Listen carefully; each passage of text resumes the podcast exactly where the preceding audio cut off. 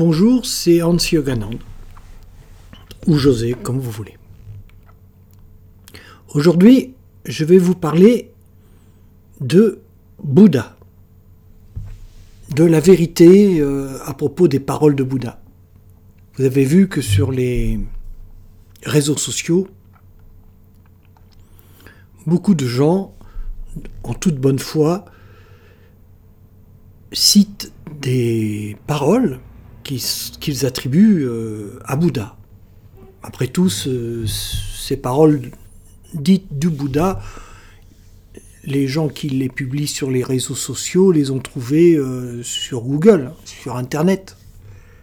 Mais, bizarrement, il n'est absolument jamais noté les références bibliographiques, si vous voulez, de ces textes. On ne sait pas euh, quand il les a dit, s'il les a dit, euh, etc. Quelle est la source de ces citations? Ben, Il n'y en a jamais.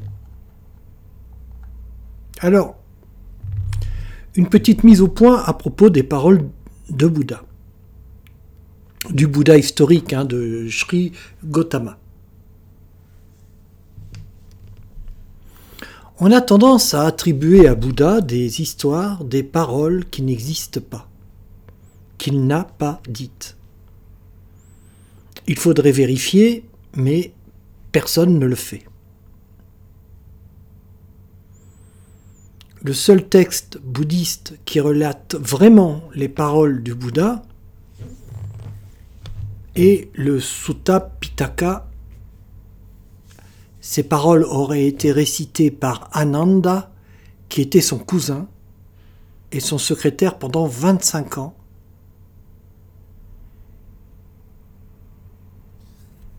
Et Ananda a commencé à les réciter après les avoir apprises par cœur, après la mort du Bouddha.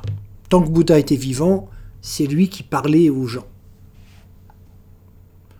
D'ailleurs, à qui s'adressait Bouddha?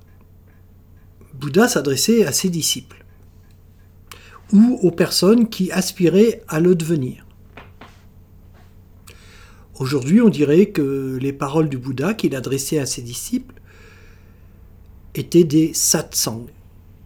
C'est un mot sanskrit qui signifie compagnie de la vérité.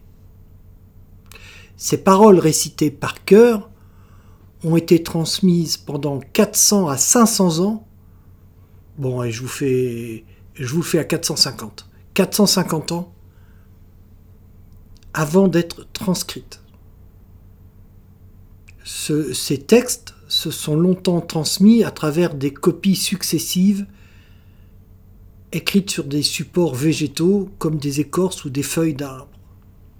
Mais à cause du climat de l'Asie du Sud-Est, ces écrits ont été considérablement abîmés, à tel point que lorsque l'on a voulu traduire en anglais ces textes, on n'a pas pu en trouver qui soient antérieurs au XVIIe siècle de notre ère.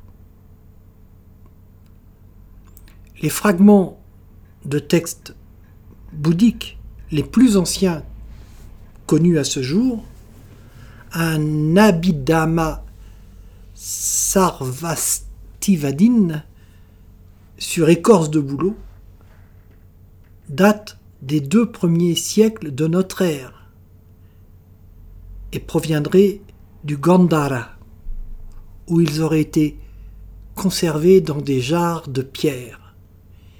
Il n'y a donc aucun texte indiscutable qui relaterait l'enseignement du Bouddha historique.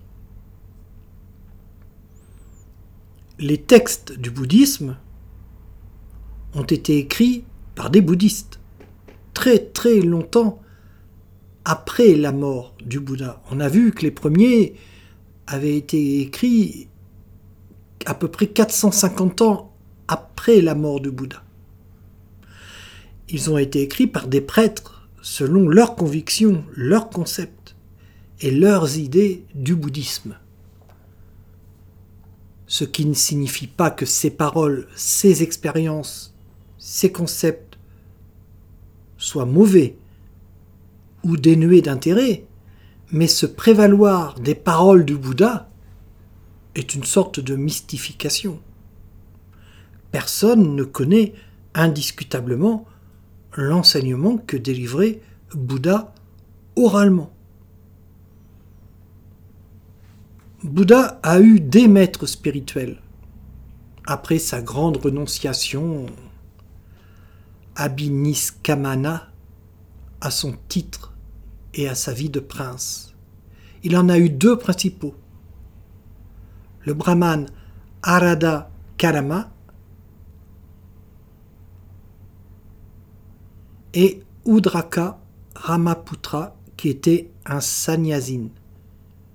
Sannyasine, c'est-à-dire un prêtre errant, c'est-à-dire qui a reçu l'initiation, Diksha, de son maître spirituel, gourou, lui enseigna le huitième dhyana.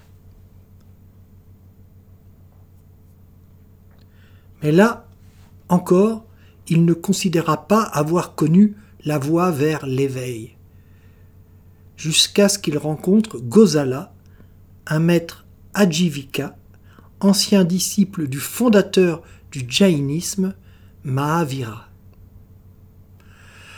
Le Samana Palasutta du canon pali bouddhique mentionne Gosala. Le bouddhisme n'est pas une spiritualité, une religion inspirée par le Bouddha historique Siddhartha Gautama, mais une spiritualité, une religion construite au fil des siècles par les religieux bouddhistes. Ce qui ne signifie pas qu'elle ne soit pas une belle voie, seulement ce n'est pas le Bouddha qui l'a instaurée. Tout bêtement. D'ailleurs, de quel bouddhisme on parle? Du bouddhisme du grand véhicule, le bouddhisme tibétain, ou du petit véhicule, le bouddhisme indien, le bouddhisme zen, bouddhisme chinois, japonais, asiatique, de quel bouddhisme on parle? Bouddha n'était pas bouddhiste. Bouddha a atteint l'éveil, mais il ne l'a pas atteint grâce au bouddhisme.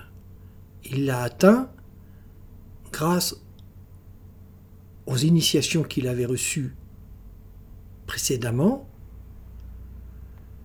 que ce soit Arada Kalama, Kalama Udraka Ramaputra ou Gozala.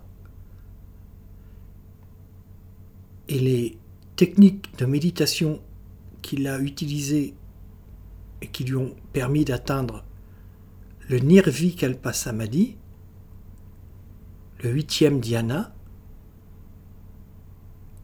n'étaient pas des techniques bouddhistes, n'étaient pas des techniques de mantra ni de pranayama. C'était des techniques particulières n'a pas expliquées dans des livres. Il n'a rien écrit, il les a montrées, ces techniques, à ses disciples, aux aspirants qui voulaient devenir ses disciples. Il en a eu très peu de son vivant. Comme d'habitude, c'est après sa mort que les disciples ont commencé à affluer sur plusieurs centaines d'années, comme pour le Christ, comme pour Lao Tse. De leur vivant, les maîtres avaient très peu de disciples. Jésus en a eu une petite dizaine de disciples, tout au plus. Et comme Jésus n'était pas chrétien, Bouddha n'était pas bouddhiste. Comme il est écrit sur un, vieux, livre, pas si vieux que ça, le Bhakti Marga, quand le guide se désincarne, il ne guide plus, on ne doit plus le suivre. Le guide meurt, le saint nom demeure. Le guide passé n'est plus qu'un souvenir. Celui qui sépare aime suivre un guide disparu parce qu'il ne le gêne ni ne le contrarie. Celui qui sépare, c'est ce que signifie le mot diable étymologiquement, celui qui sépare. Celui qui sépare la conscience de la béatitude Et quand la conscience est séparée de la béatitude, elle est dans ce que le Yoga Sutra nomme la naissance, dans l'ignorance, dans la confusion. Voilà, maintenant, ça ne veut pas dire que toutes les paroles relatées dans les suttas sont fausses, mais en tout cas, quand vous verrez une citation du Bouddha, sans référence, ne croyez pas du tout que ce soit le Bouddha qui l'ait dit. Même si c'est des paroles que vous approuvez, ce n'est pas parce que vous approuvez des paroles qu'elles sont jolies, qu'elles sont belles, que ce sont celles du Bouddha. Je vous salue et je vous dis à la prochaine. Merci.